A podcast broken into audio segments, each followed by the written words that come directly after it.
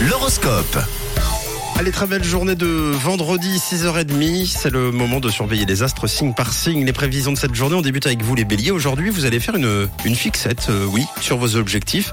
Il va falloir relâcher un peu la pression quand même, les béliers. Amis taureau, vous devrez faire un effort pour sourire. hein. Vous n'êtes pas tellement dans votre assiette ce vendredi. Et on passe à vous les gémeaux. Vous cherchez toujours à vous améliorer. C'est bien les gémeaux. Et à vous remettre au- aussi en question. On continue avec vous les cancers. Conseil du ciel, pensez à vous organiser et à réinventer vos méthodes de travail. En ce qui concerne les lions, vous mettez un gros coup de pied dans la fourmilière aujourd'hui, notamment pour faire avancer un projet. Alors pour vous les vierges, une journée de répit s'annonce. hein. Ce calme vous permet de couper et de faire une vraie pause. Bon, les balances, obtenir la récompense de vos efforts ne sera pas facile. Alors courage. Courage, c'est la fin de semaine. Pour vous les scorpions, certains conseils de votre famille pourraient vous aider euh, à y voir plus clair aujourd'hui.